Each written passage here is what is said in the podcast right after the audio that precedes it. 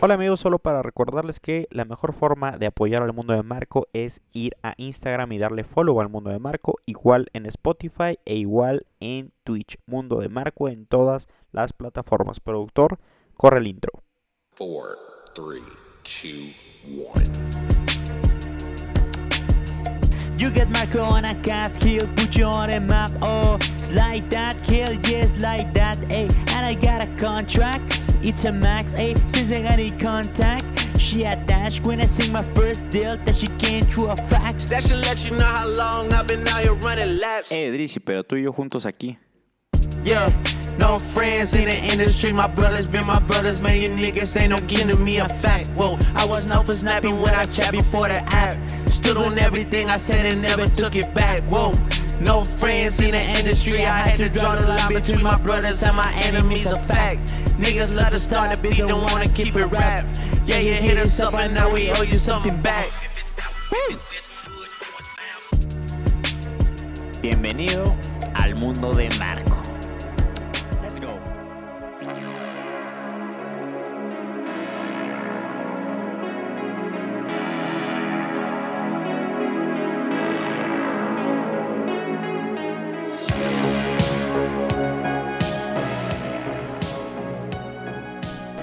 Hola amigos, bienvenidos a una nueva emisión del Mundo de Marco. Es la edición de 12 de febrero, sábado, frío, nublado.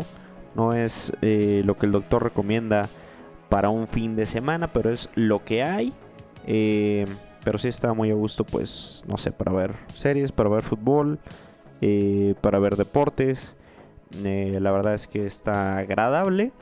Eh, y este episodio es, sí es súper deportivo, es el previo del Super Bowl, eh, que es mañana entre los Rams y los Bengals de Cincinnati. Eh, y también voy a hablar un poco del Cruz Azul, que es mi equipo. Habitualmente no hablo casi de fútbol mexicano aquí en este espacio, pero el Cruz Azul la verdad es son desastres. Es el equipo, pues mi equipo.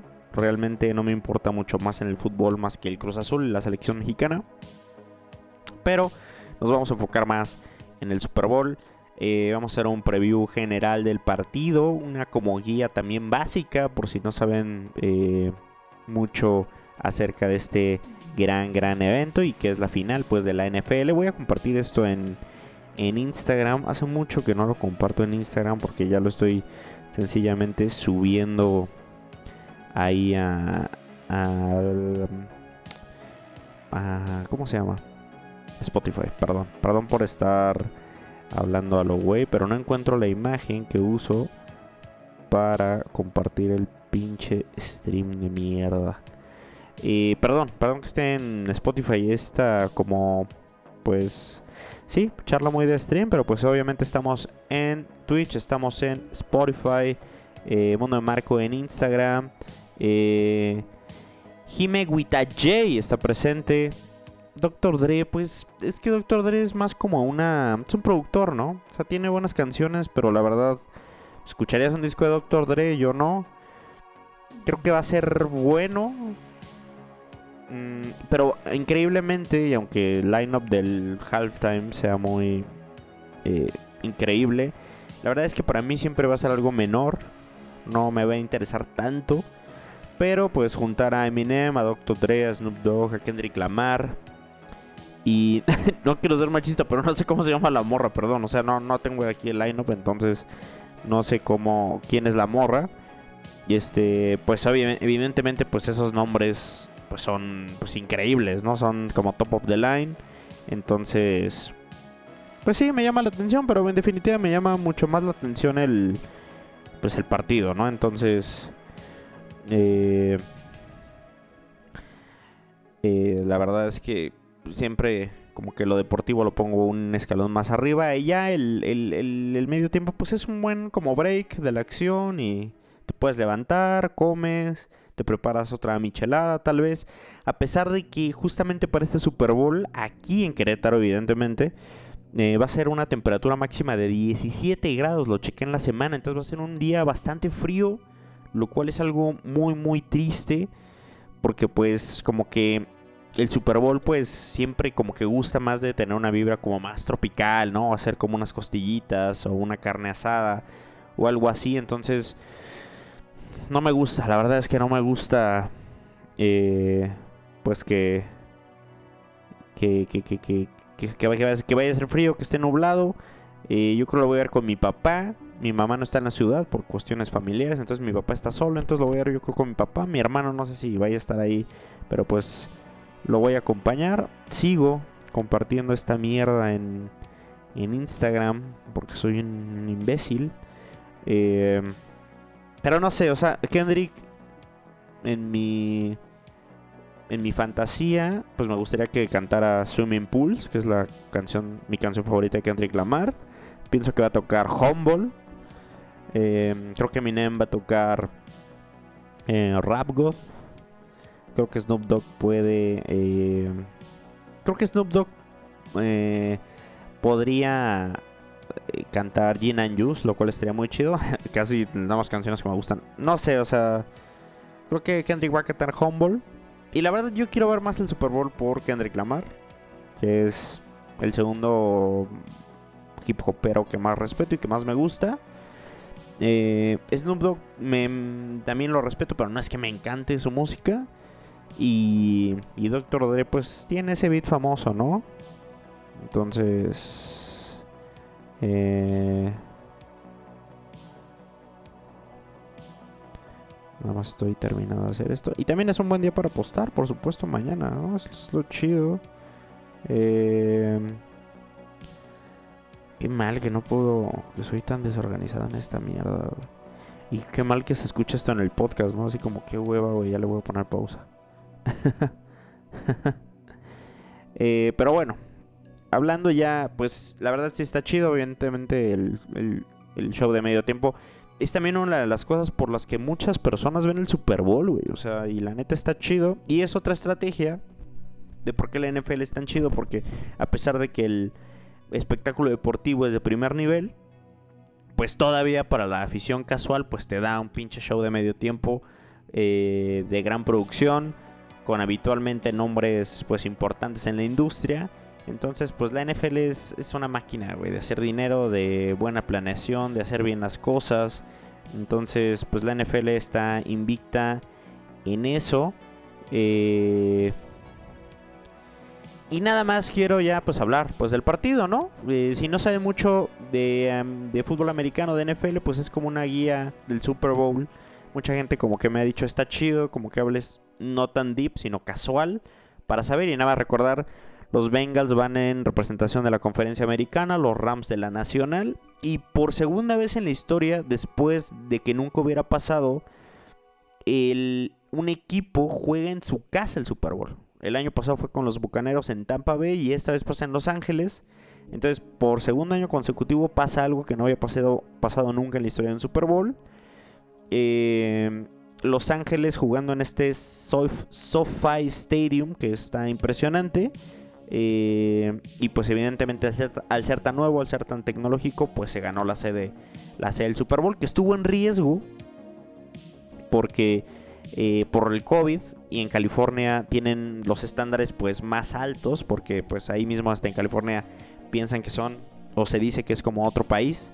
Eh, por ejemplo en Texas llevan meses sin restricción alguna, entonces Jerry Jones, el dueño de los Vaqueros, dijo que en caso de que California eh, por el Omicron y todo este desmadre tuviera regulaciones donde no hubiera no la gente no pudiera asistir, pues dijo el estadio de los Vaqueros de Dallas, el AT&T Stadium está disponible, güey. Pero todo pasó de la mejor manera y la verdad que qué bueno que fue en Los Ángeles. Eh, la verdad es que toda la semana me la he pasado escuchando shows eh, que me gustan de Estados Unidos. Dan Patrick Show, The Herd, que están justamente en Los Ángeles. Eh, y Los Ángeles, pues al ser tan grande y al ser una ciudad que tiene muchas cosas, pues realmente no se siente a full esa vibra del Super Bowl como si fuera en un, no sé, hasta en Dallas, en, en Arizona, ¿no? Que es como el evento. Los Ángeles, pues como hay tanto glamour, tantas estrellas, tantas cosas están pasando, pues es solo una parte de lo que puedes o de lo que te puede ofrecer, pues Los Ángeles, ¿no? Que también obviamente el Super Bowl es el Super Bowl, cabrón. Y pues es un evento gigante. Entonces, Es ahí en el SoFi Stadium en Los Ángeles. Eh, y la verdad es que de bote pronto, pues los favoritos son los Rams. Eh, la verdad es que llega un equipo cenicienta a este Super Bowl, los Bengals. Nadie esperaba eh, que llegaran ni siquiera tal vez a playoffs. Muchos no, no los consideraban para, ni siquiera a lo mejor para, para ganar su división. Eh, pero la verdad es que han hecho cosas muy interesantes desde el draft y también con la agencia libre.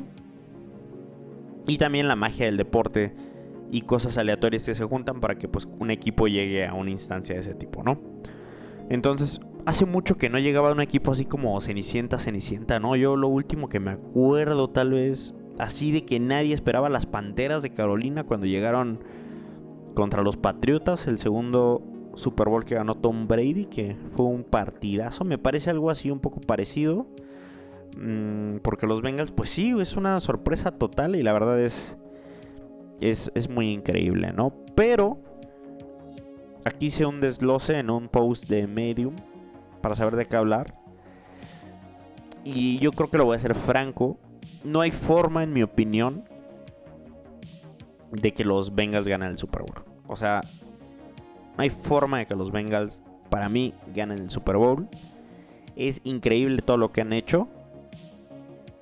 Creo que tienen una gran base. Creo que deben de aprovechar que Joe Burrow, que algunos, eh, de hecho, páginas importantes de análisis del NFL ponen a Joe Burrow como el mejor coreback del partido sobre Matthew Stafford. Entonces, imagínate, entonces tienes que aprovechar esos contratos de novatos que son baratos, como Joe Burrow, como llamar Chase, para justamente rodearlos de talento pues bueno y que partan madres en las tres temporadas. Creo que Cincinnati, Cincinnati sí tiene una muy buena, unos muy buenos cimientos para construir y ser candidatos los tres próximos años o hasta que les tengan que pagar justamente a Hines, a Chase, a, Burrow sobre todo que va a ganar pues probablemente más que, que, Patrick Mahomes por cómo se maneja el mercado en la NFL. Eh, y aquí anoté como los, los, los, jugadores de impacto de los, de los Bengals. Joe Burrow, increíble coreback. Yamar Chase, de los mejores ya receptores, tal vez el receptor más eléctrico actualmente. Joe Mixon, que es un buen running back. Zach Taylor, el entrenador de, los Cincinnati Bengals, le gusta correr la bola, a pesar de que a muchos no, no, no son fans ya de, correr tanto la bola. Y también T. Higgins, que también es otro receptor muy bueno. Y una cosa importante es que cuando a, Joe Burrow le disparan, eso, eso quiere decir que más jugadores que no sean de la línea ofensiva lo van a presionar cuando tiene uno a uno, mano a mano a llamar Chase o a T. Higgins, le gusta, güey. Le gusta hacer que el cielo llueva, le gusta retarlos y los pone en situaciones, no tiene miedo, les tiene mucha confianza y por qué no, ¿no? Si son unas bestias. Pero justamente aquí se viene la importancia de por qué creo que no hay posibilidad de que ganen los Bengals. En primera, su línea ofensiva es una basura. Eh, según Pro Football Focus, que es una página que, a la cual yo confío mucho y me gusta, que es una gran, gran, gran página de inteligencia y estadística que rankea realmente todas las posiciones y todas las unidades. Y esta unidad, la línea ofensiva, que es la que protege a Joe Burrow para que pueda hacer pases, pues está rankeada como la número 20 de la liga. La número 20 de la liga. Eh, su mejor jugador es el tackle izquierdo, Jonah Williams, que lo calificaron con una calificación de 77.9. Tuvo una muy buena temporada. Pero solamente para tener en consideración, Matthew Stafford, que es el coreback de los Rams, que jugó muy bien y jugó muy bien los playoffs y jugó muy bien la temporada, solamente para hacerlo como comparación, y que quería huir desesperadamente de los Detroit Lions, porque justamente tenía problemas con su línea ofensiva y justamente lo golpeaban mucho, pues la línea de los Detroit Lions de donde salió huyendo Stafford, este año fue estadísticamente mejor que los Bengals. Entonces, imagínate eso. Imagina también la, la lo chingón que debe ser Joe Burrow, cabrón, para para haber podido llegar hasta el Super Bowl con esa línea ofensiva, porque por ejemplo su centro Trey Hopkins tiene una calificación de 51.4 y su guardia derecho tiene una calificación de 48.4. Entonces, bueno, ahí es lo primero. Y lo segundo, pues evidentemente es el pues el enfrentamiento, ¿no? A quién se va a enfrentar esa línea ofensiva. Y pues esa línea ofensiva se va a enfrentar contra Aaron Donald, que es el mejor tackle defensivo de la NFL. Se va a enfrentar contra Von Miller, que es un muy buen eh, linebacker. Y se, va a, y se va a enfrentar a Leonard Floyd, que es otro muy buen linebacker externo. Y andaba viendo justamente y leyendo cosas estadísticas que cuán mala es la línea ofensiva de los Bengals cuando simplemente la, línea defensiva del equipo rival va a presionar con 5, que eso ni siquiera es eh, un blitz, una carga, porque solamente los jugadores que deben de hacer eso hacen ese trabajo. Entonces, no son tan buenos. Aaron Donald va a causar un caos. Y entonces eso va a permitir que Yamar Chase y T. Higgins pues estén cubiertos de una mejor manera. No quiero decir que nunca van a haber blitz, no quiero decir que nunca van a estar mano a mano, pero sí en menos ocasiones van a estar mano a mano los receptores y los playmakers de los Bengals. Y esto pues en definitiva va a mermar la producción de esa ofensiva. Que dicho sea de paso pues vive de esas conexiones, sobre todo de llamar Chase y T. Higgins, ¿no? Los ponen a competir. Entonces supongo que el plan de juego va en cuanto a ponerse creativos un poco y sacar eh, jugadas rápidas. me, hablo del desarrollo de la jugada. Creo que no pueden tener jugadas de un desarrollo muy largo. Y creo que Joe Burrow va a tener a lo mejor que correr. Y hay una apuesta interesante con eso. Pero la voy a hablar después. Entonces creo que Joe Burrow va a tener que moverse mucho. Ya pasó algo así el año pasado. La línea defensiva de los Bucaneros era muy buena. Todo mundo y expertos pensaban que Patrick Mahomes con su movilidad iba a poder hacer cosas interesantes. Pero la verdad es que fue una paliza. Entonces, justamente creo que ahí está el, parteaguas del partido. Y todavía no estoy nombrando otras fortalezas que tienen los Rams, como por ejemplo que tienen un esquinero como Jalen Ramsey, que es el mejor de la liga, que seguramente se va a encargar de cubrir personalmente a llamar Chase todo el partido. Entonces ese es un gran enfrentamiento, pero sería un mejor enfrentamiento si el enfrentamiento entre línea ofensiva de los Bengals y línea defensiva de los Rams no fuera tan dispar porque entonces creo que sí le van a hacer el, trabajo muy fácil a, a Jalen Ramsey. Que dicho sea de paso, es buenísimo. Es un gran cornerback. Y no digo que llamar Chase no lo pueda quemar, porque en definitiva los receptores siempre tienen ventaja sobre los cornerbacks. Porque ser cornerback está perrísimo, güey. Requiere ser un atleta increíble y requiere una lectura de juego dificilísima que, que pocos comprenderían. Pero al no tener tanto tiempo Joe Burrow, como es lo que pienso que no va a poder hacer, y al no tener tanto tiempo para desarrollar las jugadas, creo que se va a limitar todo esto. Entonces creo que la va a tener fácil. Otro punto a favor es la ofensiva también de los Rams, ¿no? La ofensiva de los Rams tiene a Matthew Stafford, que ha jugado muy bien, y tiene una buena línea ofensiva. Tiene, unos, tiene un muy buen tackle izquierdo, tiene un muy buen tackle derecho, tackle izquierdo Andrew Whitworth, Whitworth perdón, que tiene 40 años y está jugando la mejor temporada de su vida. Y del lado derecho tiene a Rob Havenstein, que tiene calificación de 81.7. Whitworth tiene calificación de 86.1. Su centro, Brian Allen, tiene una calificación de 80.1. Entonces, tiene un poco más de herramientas. Y aparte, tiene también herramientas ofensivas de alto impacto. Por ejemplo, K-Maker, su corredor, que no es nada del otro mundo, puede ser un poco inseguro con la bola, pero la verdad es que se mueve bien. Y de un lado tiene a Cooper Cup, que jugó prácticamente a nivel de MVP toda la temporada. Y del otro lado tiene a Odell Beckham Jr., que mucha gente, no sé por qué, güeyes que saben de americano, odiándolo por ser la diva que es y el vato que es en redes, pues decían que no valía de nada eh, hacer un intercambio por Odell Beckham Jr. Odell Beckham Jr. llega a mitad de temporada a los Rams y la rompe toda porque el cabrón, a pesar de ser una diva y a pesar de que le importen muchísimas cosas más aparte de la NFL, pues el güey es muy bueno, cabrón. Es muy bueno jugando, es un muy buen receptor. Y aparte llegó un equipo donde no tiene que hacer todo. Entonces hay muchas más herramientas. No juega una ala cerrada de los Rams. Higby me parece. Se me hace menor, honestamente. Y la, la defensiva de los Bengals es buena, está muy bien valorada. Estadísticamente tienen un cornerback que se llama Chidobe Agusi, que está muy bien valorado en Pro Football Focus. Sin embargo, yo lo conozco. Y esta ofensiva es buena para doblarse y no romperse. Y tiene buena, buen como ratio de los intercambios de balones. O sea, tienen ahí sus intercepciones en buenos momentos. Tienen ahí force and fumbles en buenos momentos. Sin embargo, Cooper Cup, K-Makers, Stafford protegido. O del Beckham Jr. Eh, las cuentas no me dan nada más de que vayan a ganar los Rams. Eh, y, me, y me pregunto si por más de 7 puntos. Creo que por más de 7 puntos. Creo que no va a ser un Super Bowl tan bueno. Creo que va a ser un Super Bowl que va hacer un trámite después de la mitad del tercer cuarto. Creo que si tomas los puntos de los Rams, está buenísimo. Y realmente, si ganara Joe Burrow este, este Super Bowl y esta temporada, yo creo que sería una de las mayores gestas en la historia para un coreback. La verdad, porque la verdad es que no tiene una línea ofensiva.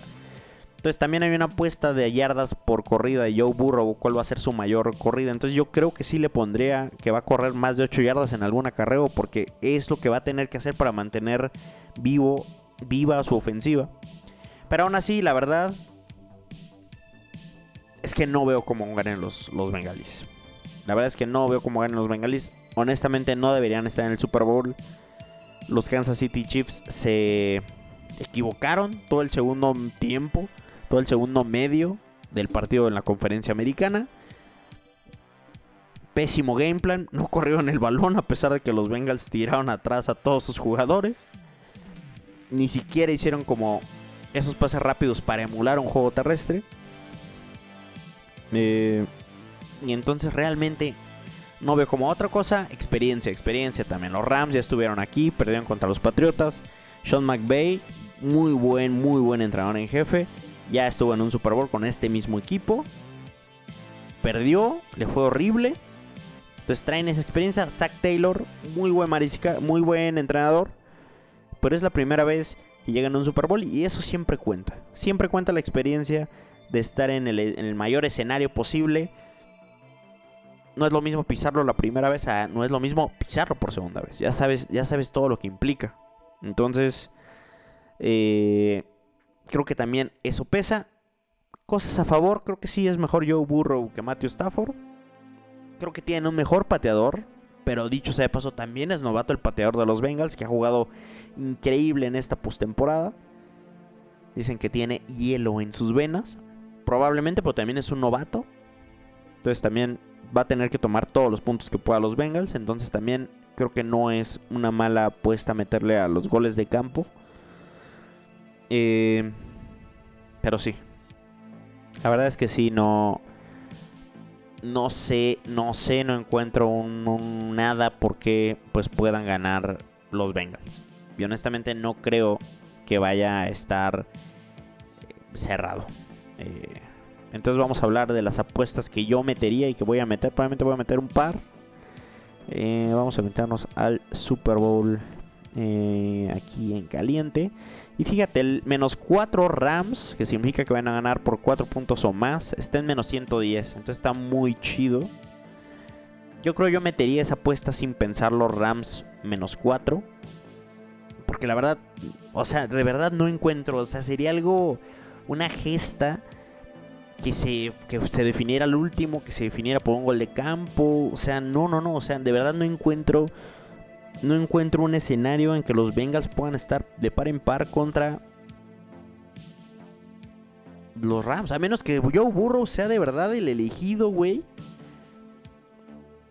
Y ese cabrón, como ya lo ha hecho, pues juegue un, un partido perfecto. Pero como ya lo menciono, Creo que también, y como lo he mencionado a lo largo de todos los mundos de Marco, creo que en la NFL no puedes ganar solo y a pesar de la grandeza y del poise y de todas estas intangibles y herramientas que tiene Joe Burrow,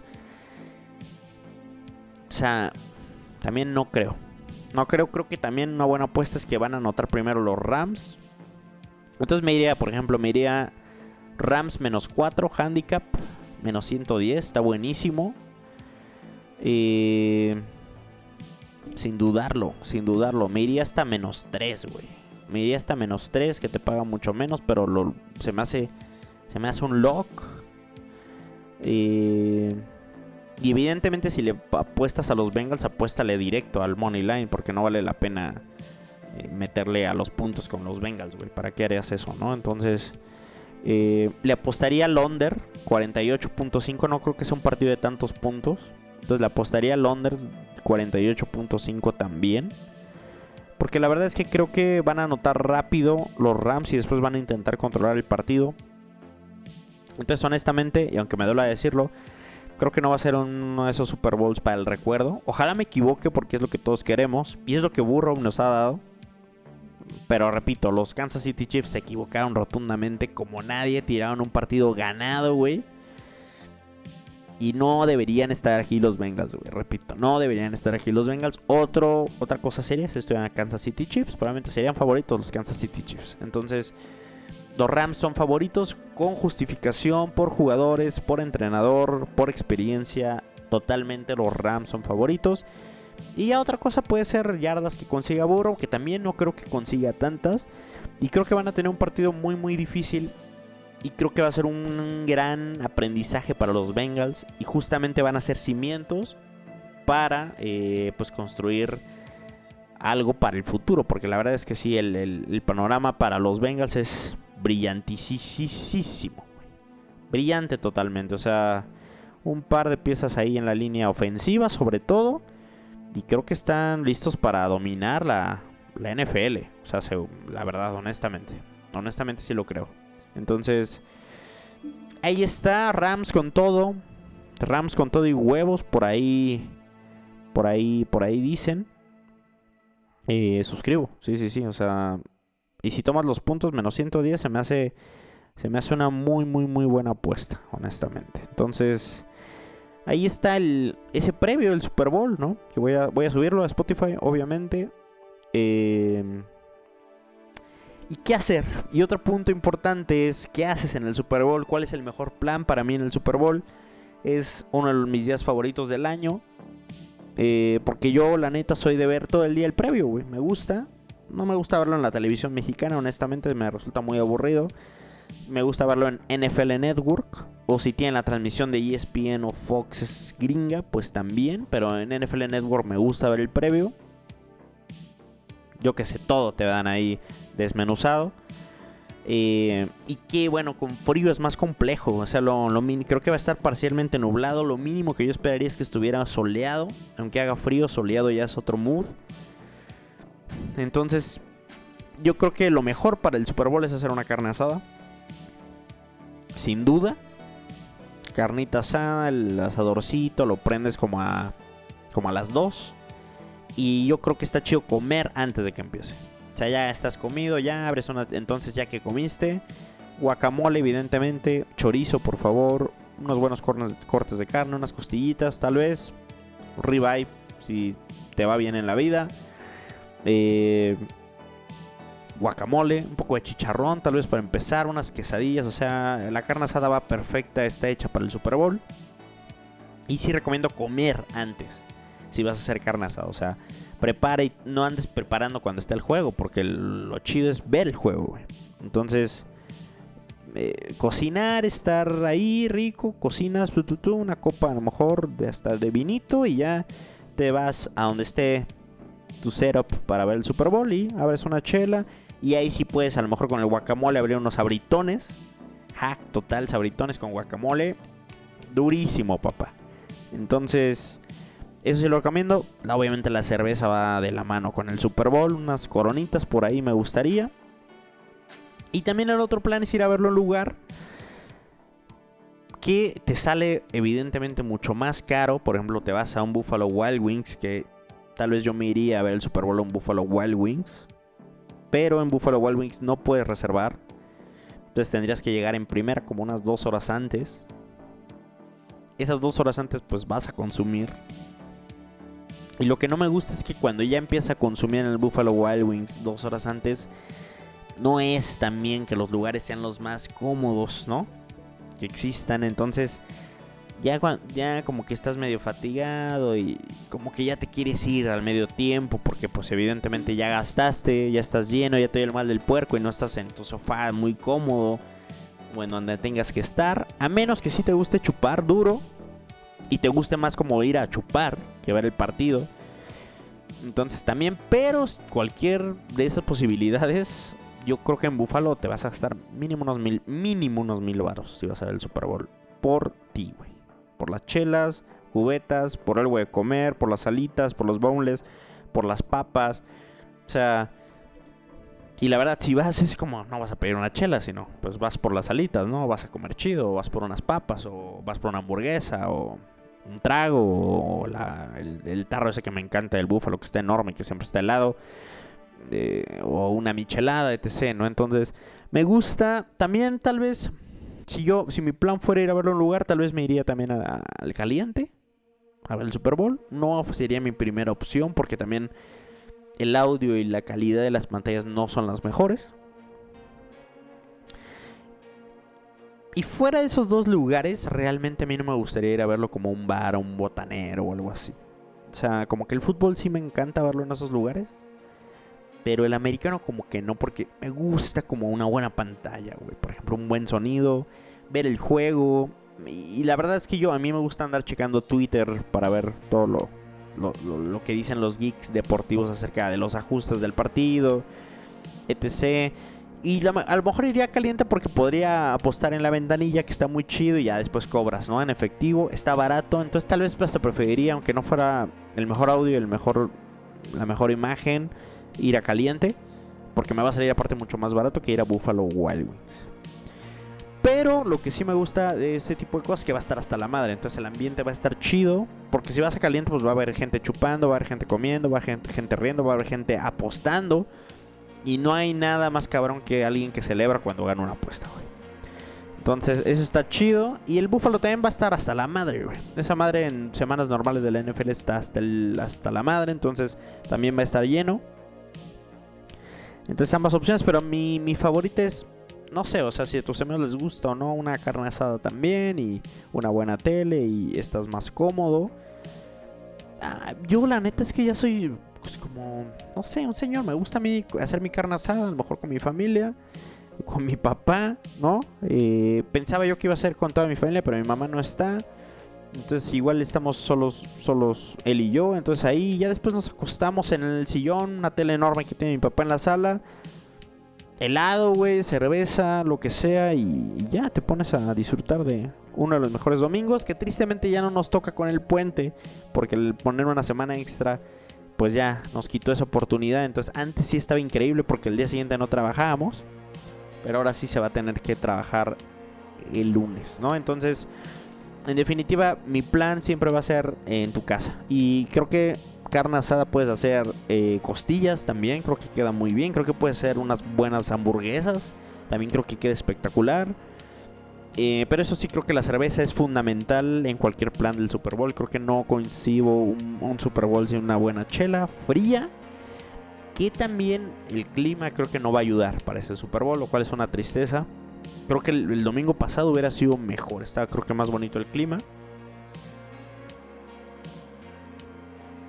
Y antes, la verdad es que antes, eh, como, como de mis, ¿qué será? Como de mis 15 a 20, como de mis 15 a 23 años en casa de mis papás, toda la familia iba a ver el Super Bowl.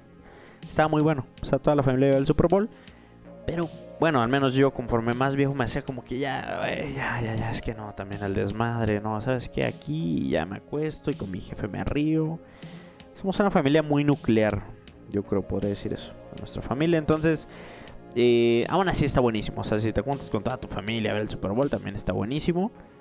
Eh, pero honestamente, mi plan favorito.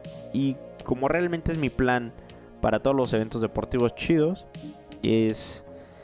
Eh, pues verlo en casa con mi papá. Y si fueran los vaqueros de Dallas, no mames, o sea, Tal vez me haría de comer, güey, por los nervios. No, se haría de comer por los nervios. Y ya después a full ahí, güey, ¿no? Nunca he podido vivir un Super Bowl de los Dallas Cowboys. Algo que quisiera tener la experiencia. Todo, ¿no? Pero bueno. Eso es todo el Super Bowl. Es todo el Super Bowl de este previo del Super Bowl. Entonces, si ya. Eh, si viniste. Si estás escuchando esto en Spotify por el previo del Super Bowl, pues ya puedes quitarlo. Y nada, voy a hablar un poco pues del Cruz Azul, ¿no? El Cruz Azul es, es el equipo que más quiero en general de todos los deportes. Probablemente vendrían después abajo los Cowboys y después abajo los Dodgers. Eh, pero en definitiva ninguno tiene esa carga sentimental o emocional que pues me da el Cruz Azul, ¿no? El Cruz Azul es... La verdad es que antes yo veía más fútbol, pero ahora realmente el contenido que veo de fútbol es ver al Cruz Azul. Y a lo mejor si me cruzo unos partidos, si me cruzo un, medio tiempo de algún juego, pues lo, lo veo. Pues realmente a mí lo que me interesa el fútbol es el Cruz Azul, es mi equipo, es lo que más me interesa, es por lo que más he sufrido, es por lo que más he disfrutado, es lo que más me gusta ver. Estoy enterado absolutamente casi de todo el Cruz Azul. Entonces me pone en un mood pues bien o me pone en un mood triste a veces. Habitualmente mucho más... Eh, pues mucho más triste. Y, y, la verdad es que el Cruz Azul parecía yo o tenía la impresión de que estaba haciendo muy bien las cosas. Tenía un presidente ejecutivo que se llamaba Álvaro Dávila, eh, que es el esposo de Pati Chapoy y tenía una inteligencia, un equipo de inteligencia deportiva encabezada por un güey que se llama Héctor Lara, em, el cual pues estaban haciendo las cosas muy bien, hicieron unos fichajes muy interesantes a pesar de que no había tanto dinero. y pues bueno, obviamente también este señor Álvaro Dávila trajo al director técnico actual que se llama Juan Reynoso un director técnico peruano que fue un defensor central de Cruz Azul que salió campeón con Cruz Azul en el 97 y volvió a salir campeón como técnico con el Cruz Azul y rompió esa racha de más de 20 años sin salir campeón.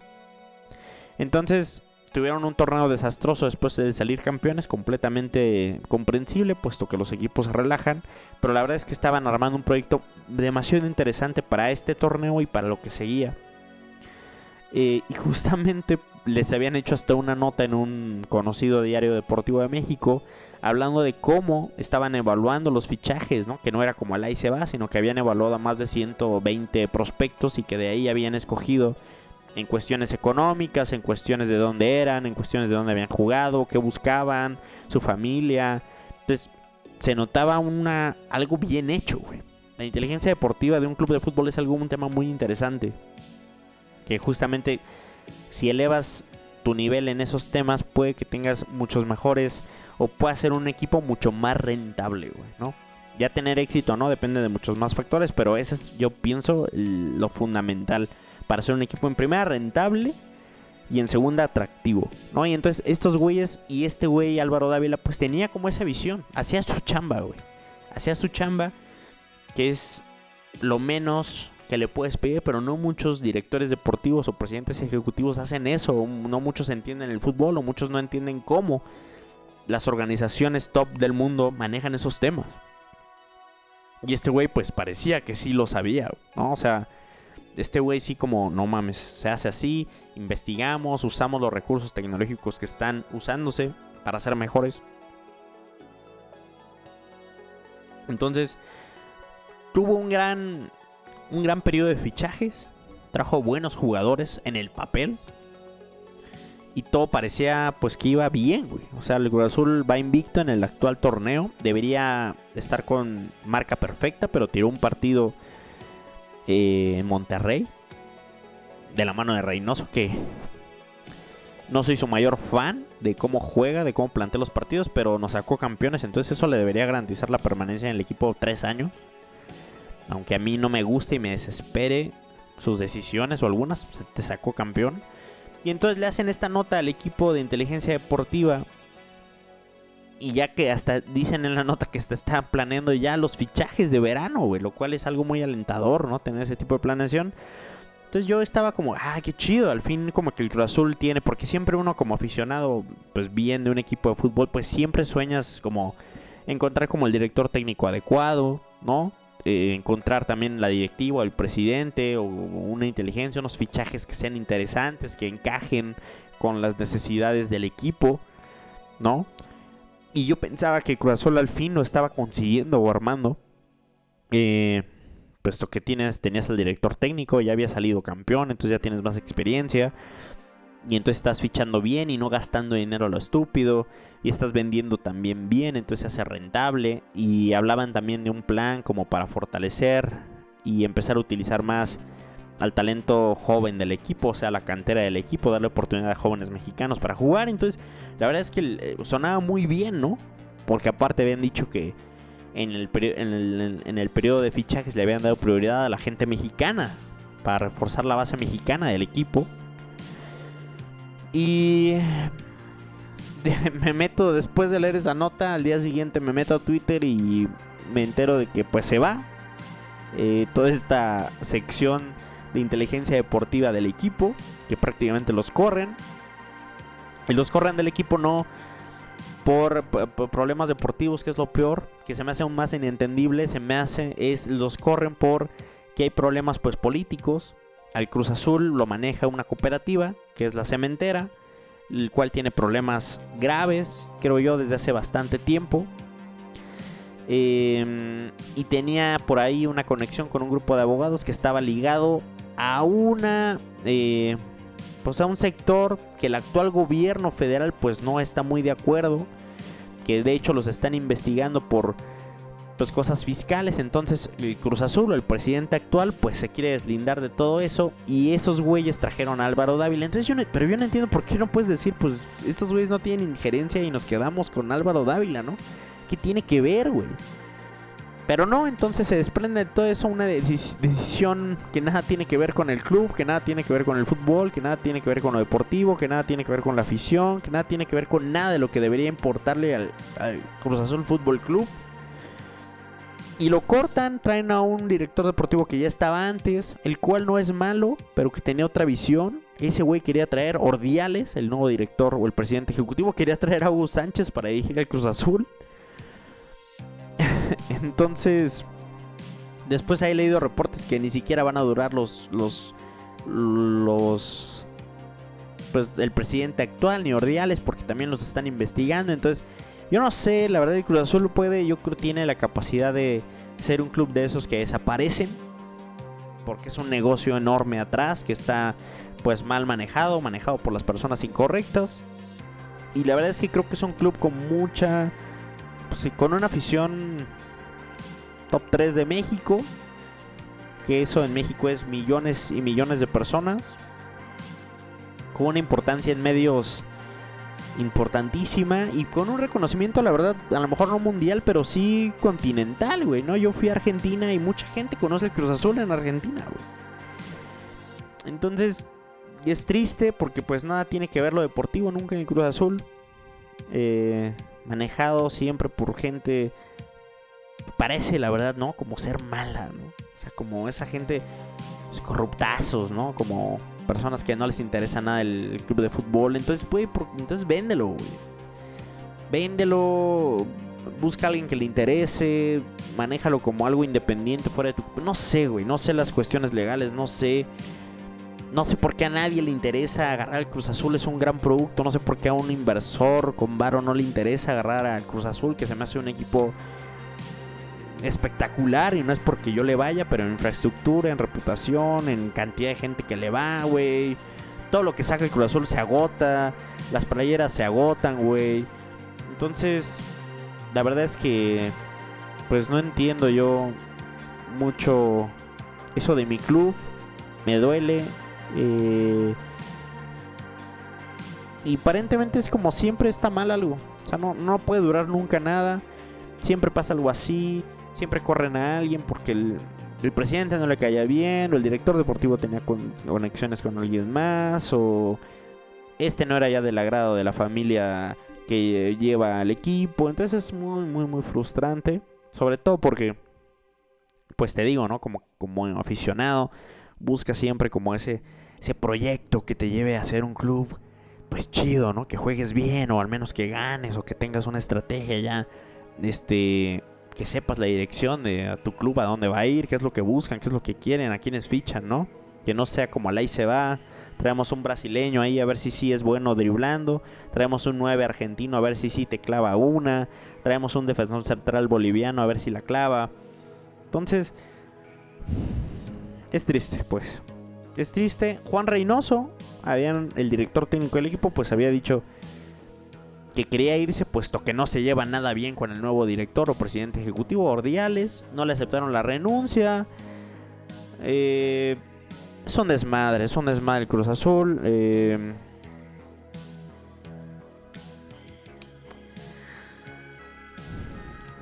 no sé, igual Reynoso dirige este partido. Hoy juegan contra el Necaxa, dirige este partido y se va a la chingada.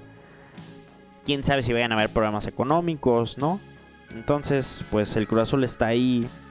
Y es la verdad el equipo deportivo que más me importa. Disfruto mucho ver el Cruz Azul. El semestre pasado casi no los vi porque era obvio que no estaban jugando con, con nada de intención. Porque estaban absolutamente relajados después de ganar. Pero... Y me gusta, güey. Me gusta aparte sufrir con el equipo. O sea, sufro cuando están jugando mal. Sufro cuando tienen fichajes malos. Y quiero ver si por algún hechizo mágico son buenos los jugadores. Entonces, esa es la historia del Cruz Azul, ¿no? Que es muy triste. Casi nunca hablo de esto, pero no es tanto como analizar el deporte, sino es simplemente algo sentimental, ¿no? Que el Cruz Azul realmente me importa, realmente me gusta ir al Cruz Azul, pero siempre es triste, ¿no? Como no sé cómo explicarlo, porque alguien que no le va a un equipo de esa manera no le importaría nada, pero no sé, es como, güey, me encanta que le vaya bien al equipo, me encanta como que se vea orden, no me encanta que manejen bien las redes sociales, todo eso, güey, pues se habla de, una organización bien trabajada, ¿no? Es como que nunca, nunca, nunca hay paz, nunca hacen todo bien, siempre hacen todo mal, o hacen algo bien y después no encajan y después los mandan a la chingada porque los dueños son una basura y siempre ha sido así. En fin, un tema muy frustrante. Hoy juega el Cruz Azul. Entonces, esto es por todo el mundo de Marco hoy. Previo Super Bowl y el Cruz que está siempre en mi corazón. Imagínense que desapareciera el Cruz no sé qué haría, Me pondría muy, muy triste. Eh, muchas gracias por ver, muchas gracias por escuchar. Esto va a estar en Spotify. Gracias a Jime Wirajay, que siempre está presente aquí. Eh, que tengan un gran fin de semana, disfruten el Super Bowl. Tápense bien porque hace frío. Nos vemos. Paz.